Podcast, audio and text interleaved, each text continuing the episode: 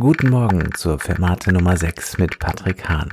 Eine neue Woche hat begonnen und danke erstmal für die ganzen Zuschriften zum Gespräch mit dem Schriftsteller Händel Klaus vom vergangenen Freitag.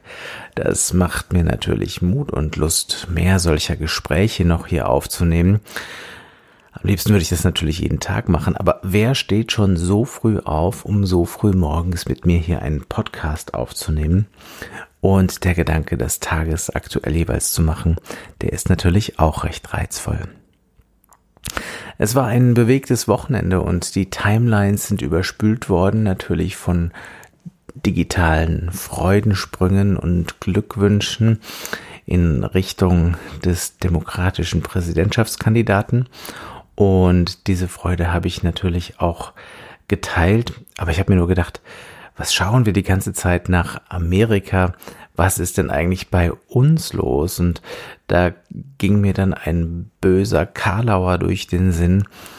Ich hatte das Gefühl, wir befinden uns eigentlich fast in so etwas wie einem Vormärz. Ja, dieses Gefühl hat man manchmal, dass eben auch bei uns dieser Politikertyp auf dem Vormarsch ist und dass er großen Zuspruch erfährt, gerade sogar aus dem Kreise von jungen Menschen. Und das macht einem dann doch mehr Sorgen. Ich habe dann nochmal das Geschichtsbuch aufgeschlagen und auch nochmal nachgeschaut, was war eigentlich vor März?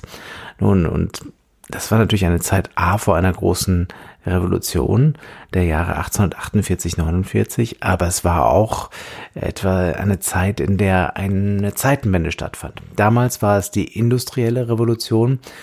Jetzt sind wir mittendrin eigentlich in einer digitalen Revolution.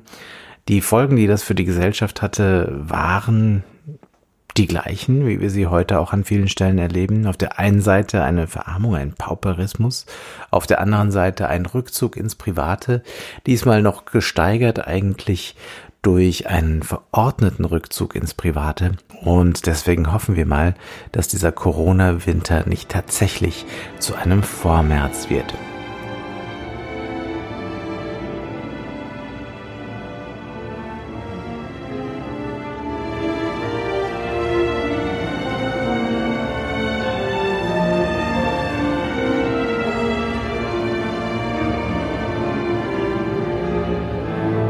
Um gut in den Tag zu starten und noch einmal diese Freude des vergangenen Wochenendes nachklingen zu lassen.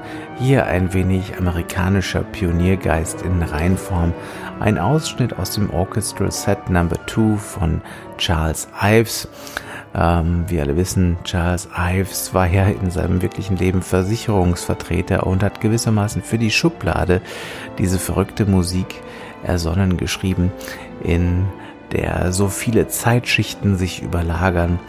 Und mit diesem Ausschnitt einen schönen Tag. Bleibt gesund.